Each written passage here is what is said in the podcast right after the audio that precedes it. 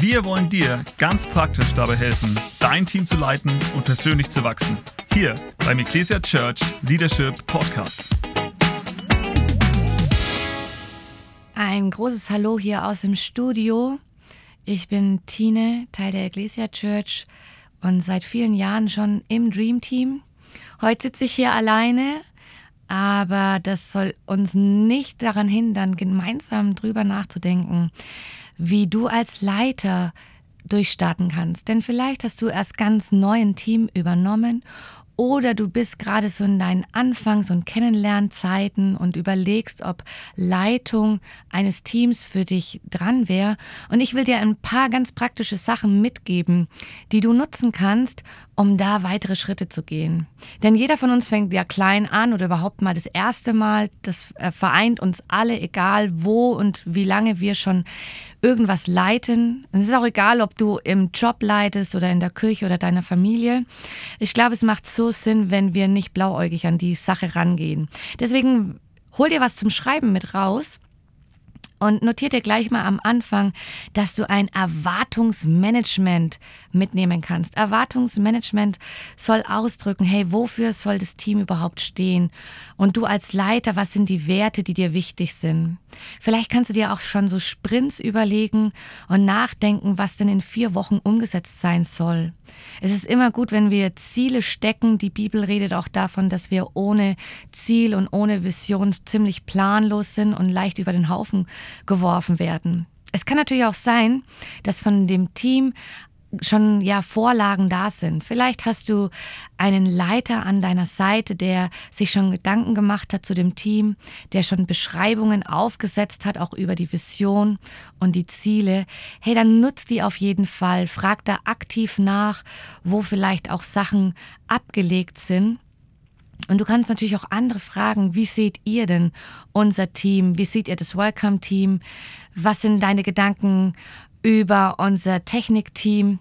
Und was erwarten auch andere? Denn oft erwarten andere Teams, andere Menschen tatsächlich Sachen, ohne sie auszusprechen. Und es ist so gut, sich da mal in Ruhe drüber Gedanken zu machen. Also such unbedingt das Gespräch, auch mit den Menschen, die dich in diese Leitung gebracht haben und bleib da nicht alleine mit den Erwartungen, mit deinen Erwartungen und denen der anderen. Das zweite, erkenne die Needs. Erkenne also die, ja, die noch offenen Punkte. Was brauchst du, was braucht ihr in eurem Team, damit es funktionieren kann? Für mich persönlich waren Apps unheimlich wertvoll. Ich habe sie also ziemlich frühzeitig auf mein Handy geladen, um up-to-date zu sein. Vielleicht ist es für dich was völlig anderes, was du brauchst und du sagst, hey, ich brauche mehr Geld, ich brauche überhaupt mehr Schulungen. Bei mir fehlt es an Teamlern und Unterstützern. Schreib dir das ganz genau auf, wo deine Needs sind, also dein Bedarf. Und du kannst dich immer wieder mit anderen Kirchen oder anderen Leitern auch zusammentun. Ich habe in den letzten Wochen gemerkt, wie cool es ist, ähm, andere Kirchen zu interviewen Literatur durchzulesen, einfach auch zu hören, dass andere in der gleichen oder ähnlichen Situation stecken. Für mich ist unheimlich wichtig und es ist ein absoluter Bedarf, die Verbindlichkeit und das Commitment im Team zu haben. Also ich führe regelmäßig Gespräche mit Teamlern, um zu hören, sind sie noch in der Vision und kann ich auf sie zählen.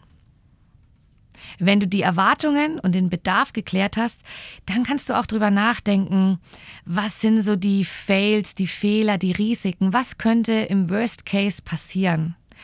Warum das so wichtig ist? Hey, damit du nicht überrascht bist, wenn genau das eintrifft.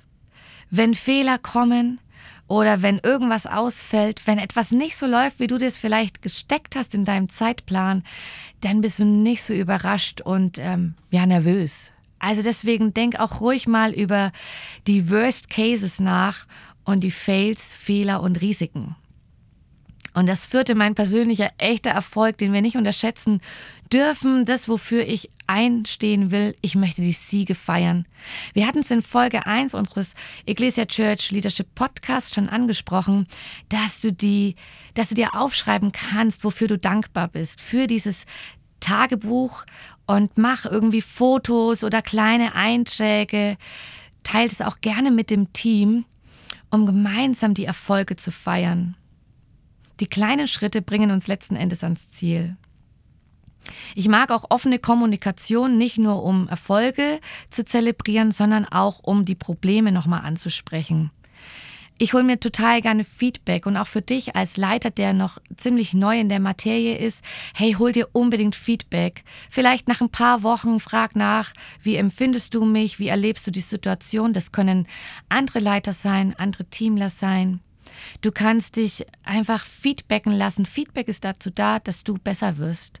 Und es ist nicht unbedingt ja der Konflikt dann das Problem, sondern die Konfliktphase. Denn vielleicht merkst du im Feedback, dass du echt ein Problem hast, vielleicht auch mit einer anderen Person.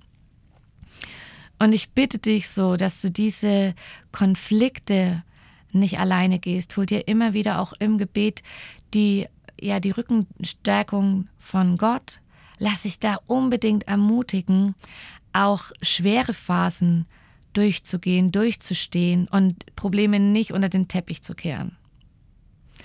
Hey, wenn du als Leiter ganz ähm, neu wachsen willst oder weiterkommen möchtest, obwohl du schon ziemlich lange dabei bist, dann hör dir unbedingt den Ecclesia Leadership Podcast an.